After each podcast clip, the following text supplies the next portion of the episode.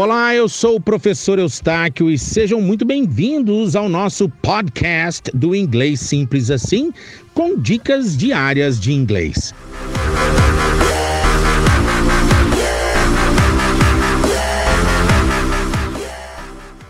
Como é que você fala em inglês a expressão eu não vejo a hora de?